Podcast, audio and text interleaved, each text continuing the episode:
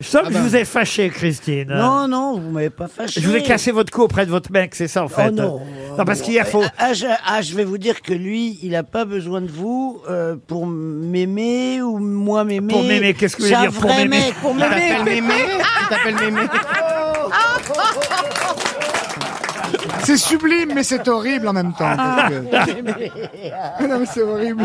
C'est Non, horrible. parce qu'hier, vous nous C'est un disiez. vrai homme, lui. Vous- Ouais, mais vous nous disiez, votre vrai homme, là, comme vous dites, qu'il était évidemment très excité quand il entendait que vous répondiez aux questions littéraires. Donc, je com- vous voulez que je vous dise, par rapport à la dernière fois, Ouais. je vous pardonne. Vous savez pourquoi Bah, je, Euh, vous, vous n'avez. Mais.